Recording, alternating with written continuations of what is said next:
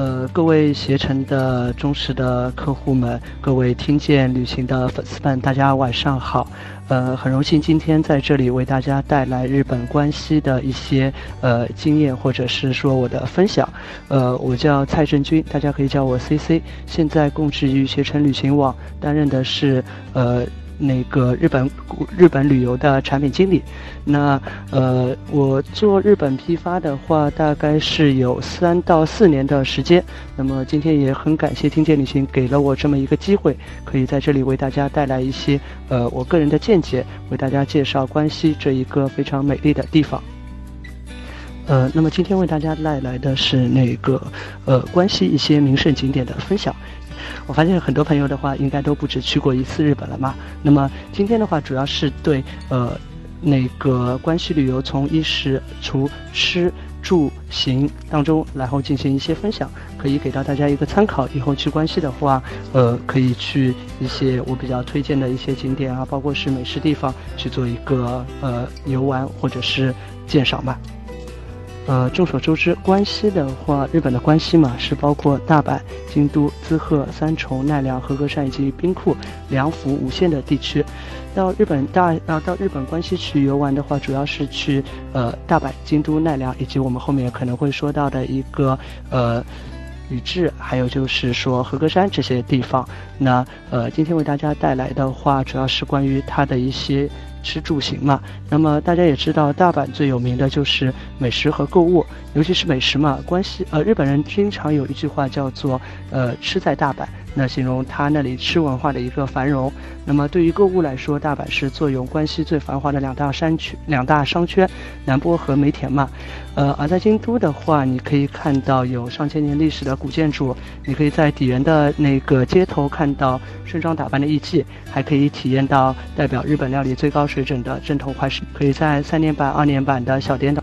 那么，呃，这样说吧，就是日本的一个交通是非常发达的，然后它是主要以铁路、新干线、JR 还有电车是进行一个全覆盖的嘛。那么我们到日本去的话，最常用的是使用两类的一个卡。呃，卡的话是分为两种，一种是充值卡，一种是通票。我们先来说充值卡。充值卡的话，大体的话可以分为两类，一种是大家说的比较多的一个西瓜卡，还有一种是我在我们那个关西发行的叫做 ICO 卡。那么这两种卡的话，其实是大同小异，它是能覆盖除了基本上除了新干线以外的 JR 电车还有巴士这些呃交通工具的嘛。那么区别是在于西瓜卡它是日本关东呃东日本公司那个发行的，所以它的一个呃取和退只能在日本关东地区。而 ICO 卡的话，它是西日本公司发行的，那么它的一个取卡退卡的话是在关西地区，基本上的话在各大机场还有便利店都可以购买到，是一种充值卡，押金的话在五百元，五百日元押金啊，然后里面就像我们的那个交通卡一样可以充值。那两种卡的话，它的用途是基本一样的，所以如果大家到关西的话，建议是提前在那个网上购买好 ICO 卡，然后的话押金五百块钱，你可以一般来说的话是有一千五百日币的那个充值，那么你可以到当地的机场去拿，或者如果你用完了就在那里去充，它是一种那个充值卡，比较适合于懒人嘛，因为不高兴做那种攻略，它是充到哪就走到哪这样的一个情况。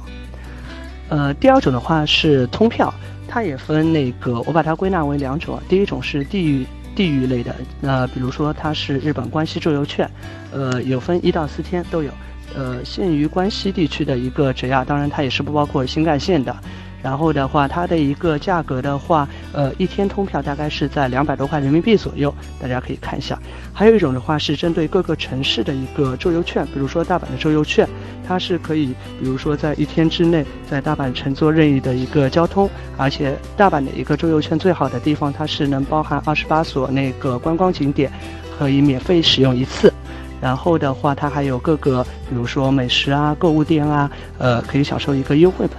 那么，在那个呃周游券的官方网站的话，它都会提示各类的一个线路，大家可以根据自己的那个喜好进行一个参考购买。呃，那个以此类推啊，就是京都的话也是有京都一日 pass 券的这样的。呃，还有一个问的比较多的问题是那个，就是从机场下来的一个交通嘛，因为大家基本上都是选择大阪机场嘛。那么从大阪机场到市区的话，这里给大家说一下，最方便的话，如果你从大阪机场到市区最方便的话，就是乘坐那里的南海电车，然后的话，它可以直到大阪的一个南波站。南波站的话，附近就是新大桥和道顿崛，然后单程的话大概是在五十分钟，票价的话一千日元不到一点。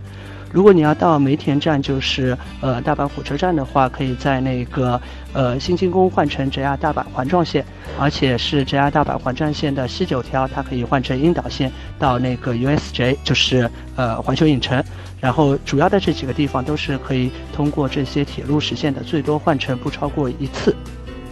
呃，那么还有朋友在问嘛，就是，呃，从那个机场的话，他们下来可能会直播，呃，直奔那个京都和奈良这些地方，那该怎么去呢？是这样的，它机场的话是有条专线叫做哈瑞卡，然后它是可以直达京都还有奈良，它是一条比较快的那个高速铁路嘛。然后的话，它的一个末班车大家注意一下，十点半，因为我看到有那个朋友在问了嘛，他说可能是呃十点半才到机场，那这个就来不及了，他只能乘坐 JR 或者是新干线了。那正好说到京都嘛，就是之前有朋友在那里提问，就是呃京都的一个搓野线，呃搓野观光小火车嘛，然后的话，呃它是一个怎么样的情况？我这里发一张图给大家可以看一下。呃，这个就是传说中的那个粗野小火车嘛，然后它是不含不包含那个，比如说我在京都买了京都的一日券、一日地铁券，粗野小火车它是不包含的，它是要另外购票的。呃，在那个出发前在网上买以及到是站台去购买的话都可以，但是如果在旺季，尤其是樱花季的时候，它的那个会有一票难求，尤其是它的那个第五节车厢，因为是露天的车厢，所以在樱花季的时候人是会非常多的。然后樱花季呃那个粗野小火车的话，它是分左右两边，左边是单号，右边是双号，可以看到的风景都是不一样的。但是我个人觉得也是没什么区别嘛，所以大家选的时候那个要去买票，你可以告诉那个乘务人员是几号车厢，然后就是说靠左边靠右边，左边就是单号，右边就是双号。